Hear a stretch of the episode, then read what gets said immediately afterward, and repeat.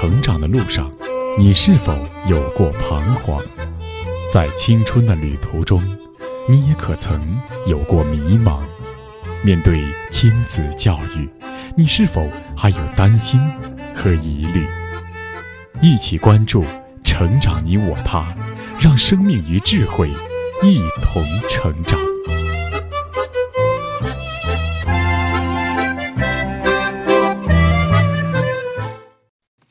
愿生命与智慧一同成长。海内外的各位听友，大家好，欢迎来到《成长你我他》，我是您的朋友钟青。听众朋友，父母送孩子去上学，总是希望孩子能遇到一个好老师。当我们强调在孩子成长过程中父母的重要性时，也常常会把父母比作教师。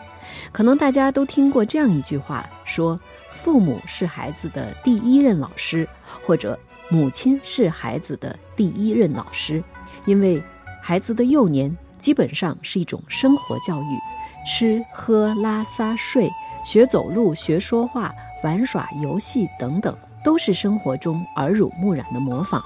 而孩子最早最经常的模仿对象，就是养育孩子的父母。看起来，这个把父母比作教师的说法，似乎能够把父母在教育中的重要性强调出来。但是，却也有人对这句话提出了质疑，那就是华东交通大学母亲教育研究所所长王东华教授。王东华教授认为，把父母比作教师来强调父母的重要性，其本质上还是表达了教师比父母更重要的意思。然而，恰恰相反，王东华教授认为。父母的教育责任和功能要比教师还要重要的多，因此他提出这样一个观点：他说，哪怕是一个瞎眼的母亲，也胜过一达特级教师。那么，王东华教授的理由是什么呢？好，那今天的节目我们就来聆听华东交通大学母亲教育研究所所长王东华教授所著的家庭教育专著《发现母亲》第五章：母亲是孩子的大老师。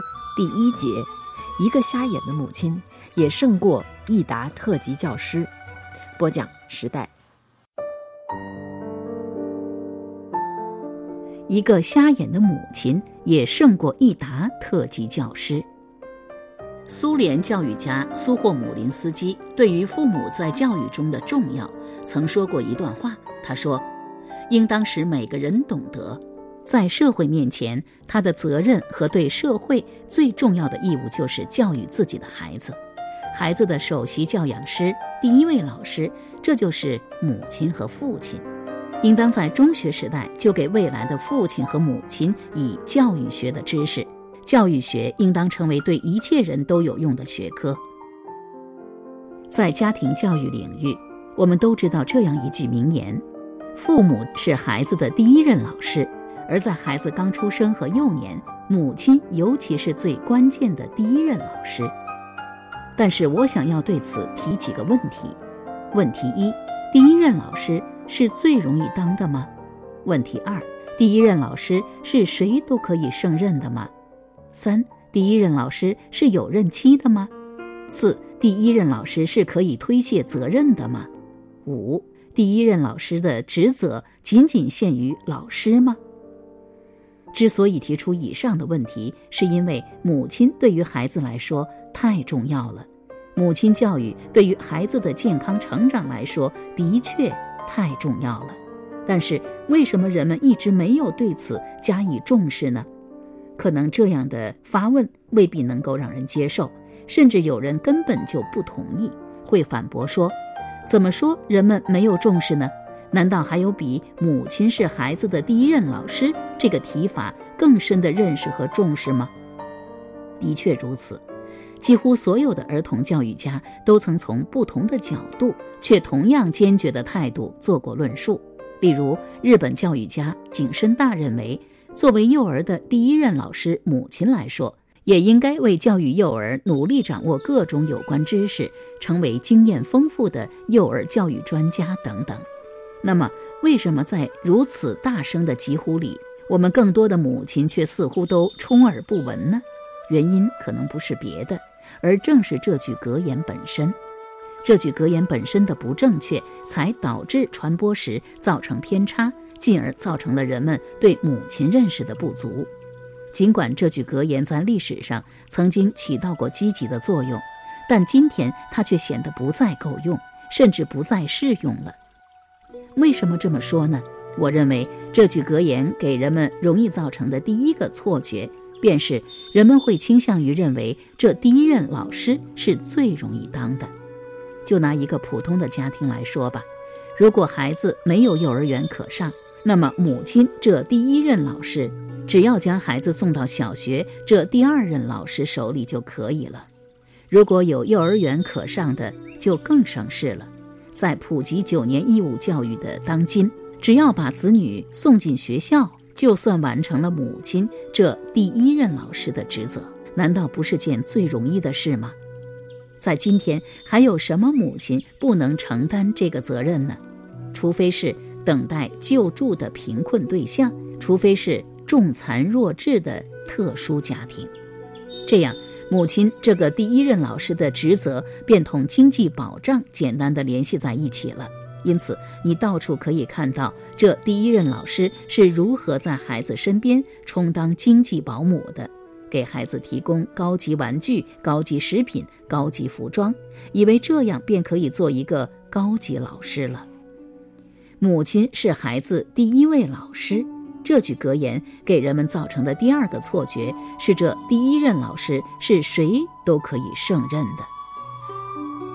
由于只要送进幼儿园。送到第二任老师那里，就算尽了责任，这当然不算难事了。即使是将孩子送进初中，我们的母亲们也似乎无不认为自己的水平还绰绰有余。尽管按2020年第七次全国人口普查结果，全国人口中15岁及以上人口平均受教育年限由9.08年提高到9.91年。也就是说，我们国民的平均文化程度是初中三年级到高中一年级，而以这初高中的文化水平去应付这小学第一任老师，还不是游刃有余吗？更别说是将孩子送进小学、幼儿园了。我们现在全以将孩子送入小学为例来说吧，母亲这第一任老师，只要能承担幼儿园老师的任务，就算完成了。而在现今人们的认识中，幼儿园老师的概念是什么呢？在上世纪八十年代中期的一份统计资料表明，当时北京的二十六万保教职工中，幼儿师范学校毕业的只有两千人，仅占总数的百分之零点八。在很长时间里，幼儿园老师的职称居然没有评定，连幼儿园的老师也不叫老师，而称阿姨。即使是二十一世纪后，幼儿园教师学历门槛大幅提高。二零一八年，全国专任幼儿教师专科、本科学历比例合计达百分之八十二，但是学前教育专业依然无法吸引高分学生，基本是低分学生无奈的选择。在这种社会定势里，母亲这第一任老师何难之有？母亲是孩子第一任老师，这句格言给人们造成的第三个错觉是：这第一任老师是有任期的。既然有第一任老师，那么就有第二任老师，那么是否就是任期制的？对于母亲这第一任老师来说，任期是多长呢？五十年、三十年，还是十年？不。在很多人的概念里，不过是在将孩子送进小学、幼儿园，甚至托儿所的六年、三年，甚至是一年。那么，这个第一任老师又有多少学生呢？十个班、七个班、三个班，不，只有几个学生。对于现在更多的母亲来说，只有一个学生。既然这样，为了这区区几个学生的人生头几年。当然不值得母亲去专门进修了，当然不值得母亲大动干戈去学习课程了。在经济效益就是金钱就是生命的现代社会，这样做似乎没有必要。对于年轻母亲来说，用如此黄金般的时间去为一个似乎什么也不懂的幼儿而花时间花钱去学习教育，不是荒唐不羁的吗？因此。母亲们似乎大可不必为此去做什么努力，社会也不必让母亲做什么努力。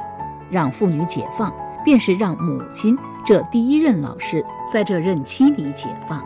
于是，我们便可以看到那么多只要事业不要孩子的强人母亲。再者，母亲是孩子的第一任老师这句格言给人们造成的第四个错觉是，这第一任老师的职责是可以推卸的。由于母亲仅仅是第一任老师，因此出了问题，不是可以让第二任、第三任老师去解决吗？也就是说，责任可以让后面的老师承担。在学校里，就像那些不合格的老师常常去教低年级，而水平高的老师则带毕业班，称之为把关老师。在古代战场上，先上阵单挑的总是继续一筹的，大将主帅总在后面。在接力赛中，也常常把跑得最快的安排在最后一棒。所有这一切都显示，这第一任老师的责任似乎不是最大的。而孩子教育的成功与否，与这第一任老师关系也不是最大的。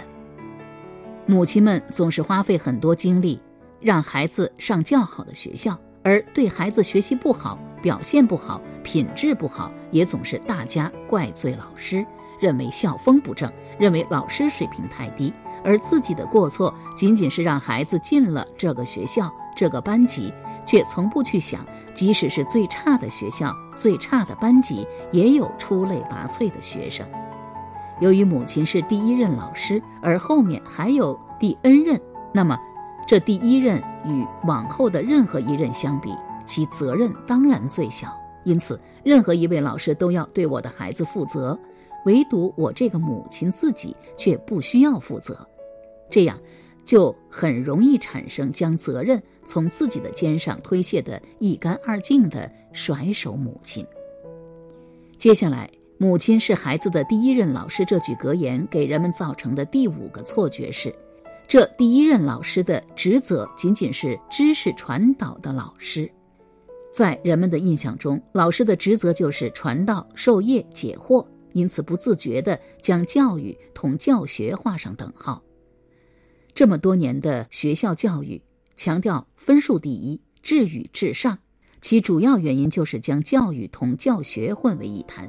因此，在这种口号的鼓动下，我们可以看到很多母亲让孩子今天学音乐，明天学绘画，后天学外语，在家里一切以母亲为中心，你必须干这个，你必须做那个，俨然是一个不徇亲情的严师。而到了上学年龄，则更是要求孩子样样第一，每天不辞劳苦地陪在孩子身边，或辅导作业，或督促学习，一手拿着胡萝卜，一手拿着大棒，扮演着老师的角色。由于认为这个老师的职责自己是远远能够胜任的，因此错的总是学生，总是孩子，而自己则是一贯正确的。这样就产生了类似于日本的那种教育母亲。所有这一切归根结底。也就是说，这句格言的最大错误就在于，他将母亲同老师在孩子人生中的重要性颠倒了。不是母亲应该是第一任老师，而应该是所有老师加起来也抵不上一个母亲。也就是说，一个最蹩脚的母亲也胜过一达最出色的特级教师。正是由于这种实质性的颠倒，才导致了人们产生上述这些错觉。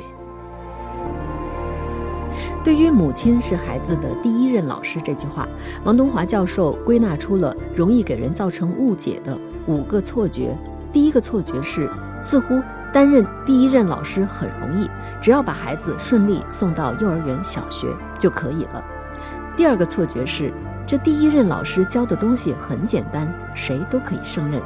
第三个错觉是，第一任老师是有任期的。第四个错觉是，这第一任老师。也是可以推卸责任的，而第五个错觉就是第一任老师的职责仅仅是知识的传导，这也是最明显、最经常发生的事情。因为当一切升学都要看分数，分数挂帅的时候，难免就会把教育窄化、矮化，因此才产生了把母亲与教师的重要性颠倒过来的说法。那么，母亲比教师更重要的理由？又在哪些方面呢？我们继续来听。我们这里姑且不谈母亲的存在对于一个孩子无与伦比的影响，就是在教育学这个层面上，母亲也要比老师重要的多。这是因为教育者对受教育者的了解是进行教育的前提，母亲对孩子的了解是从母胎里就开始的。任何人都不可能像母亲那样对影响孩子的外部环境如此清楚。也不可能对孩子的一举一动有如此深切的把握。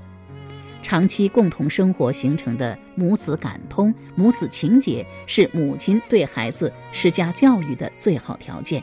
而母子之间无可替代的信赖感，让母亲比谁都能更及时地把握孩子的思想脉搏，而这一点是任何一位老师都不能达到的。再者说。权威感在教育中具有相当重要的作用，教育者越是具有这种权威感，便越能让自己居于主导地位，让受教育者接受自己的教育。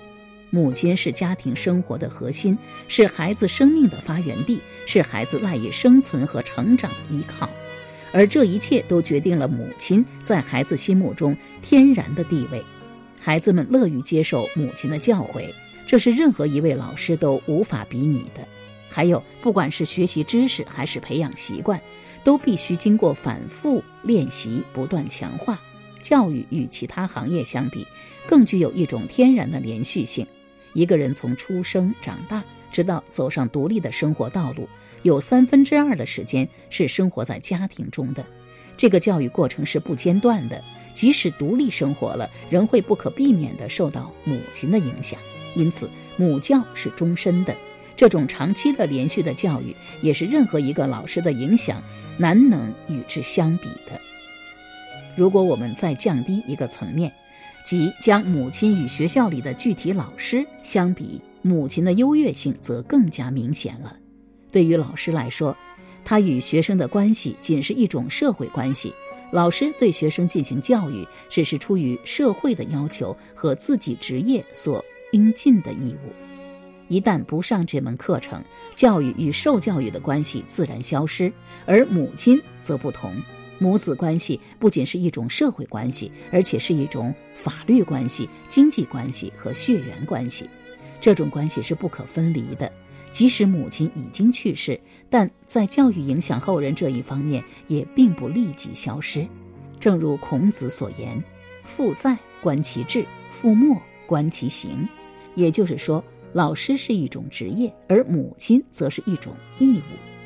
对于老师来说，他的任务是要照顾各式各样的学生，所以他把注意力放在大多数学生身上，而且是放在大多数学生的学习成绩上。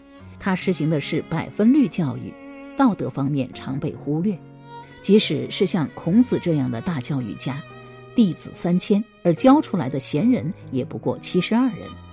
但母亲实行的则是全概率教育，这就如同飞机失事一样，老师如同航空公司视飞机一定比率内的失事为正常，而母亲则如乘客，这概率极小的事故如果降临到自己头上，就意味着百分之百的灾难。对于老师来说，如果他耽误的是一门课程，这一门课程也会使孩子的命运从此为之改写。甚或铸成不可挽回的痛苦。每年中考、高考，不是有许许多多的学生仅仅因为某一门课的某一分，便永远的拒之在一种机遇之外吗？而母亲教育一旦受到动摇，他给孩子带来的就会是整个生命的崩溃，因为老师给的仅仅是知识的教育，而母亲所给的则是生命的教育。因此。如果允许我们说的更实在一些，那就是母亲教的是自己的孩子，而老师教的是别人的孩子。如果母亲自己都不去教育孩子，而希望别人能代替自己全心全意地教育自己的孩子，这种荒谬的想法只有人类有，别的动物绝不会有。正因为这样，母亲绝不是老师所能形容的。恰恰相反，老师才需要用母亲来比喻。也正因为这样，苏联教育家苏霍姆林斯基才写道：“老师，尤其是低年级老师，在孩子生活中起着巨大作用。他对孩子来说，应当是一个与生母一般亲密可爱的人。学生对老师的信赖，师生之间的相互信任，孩子在老师身上所看到的人道的典范，这些都是基本的，同时也是最复杂、最明智的教育规则。老师掌握了这些教育规则，就能成为真正的精神导师。教育者最可贵的品质之一，就是对孩子们深沉的爱，兼有父母的亲昵温存和睿智的与严格要求相结合的那种爱。因此，不是母亲以老师为榜样，而是老师应该以母亲为楷模。不是母亲是孩子的第一任老师，而应该是老师是孩子的再生父母。老师与父母对孩子的重要性，应该从人们的印象中完全颠倒过来。教育孩子是世界上最大最深的学问，尤其是在孩子生命的最初几年，他生命中最本质、最重要的东西，就是由母亲给予的。这种教育不仅影响着孩子自己的一生，而且以社会遗传的方式，强烈地影响着更下一代的成长。没有哪一种教育能比母亲教育的影响更为深远、更为永久了。因此，母亲绝不是孩子的第一任老师，即使把所有的老师加起来，也比不上一个母亲的重要。我们可以为此稍加计算一下。如果一个学生读到高中，一年以十位老师计，十二年便要受到一百二十多位老师的教育。这些老师大多不过教一门课，带一个学期，但一个母亲却要将孩子带到长大成人。母亲也许不能教孩子一门课，但是对孩子每门课的进度、成绩、表现，她却了如指掌。她也许不能给孩子打一次分。但是对孩子的特点、天赋、情绪变化，他比谁都更清楚。世界上哪里有这样的老师？又到哪里去请这样的老师呢？尽管指导的可能只有一名学生，尽管他的班级可能只有一名学生，尽管他的学校可能只有一名学生，但是在这个世界上，到哪里去找这样的学校，去找这样的班级呢？而且，这校长、这班主任、这导师还不是任期制的，而是持续甚至一生的。那么，区区第一任老师的概念，又何以能表达母亲职责的重大之万一呢？在我们这个世界上，母亲只有母亲这样的导师，才能够将孩子从幼儿园、小学、中学、大学指导到研究生院毕业。母亲只有母亲这样的班主任，才能够将孩子的那么多课程完整的协调到一个人身上；母亲只有母亲这样的校长，才能胜任从幼儿园园长、中小学校长到研究生院院长的职责。世界上能够找到这样出色的教育者和管理者吗？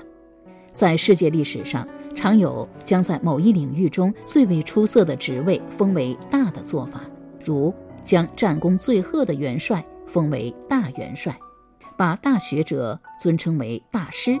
如果依此原理而将老师中最重要的老师也封为大老师的话，那么母亲则是这一最高荣誉的无可争议的获得者。大师、大老师，一个“大”字凸显了其造诣深厚、广博和高远。对于孩子的一生来说，好的母亲教育的确配得上大老师这个尊称。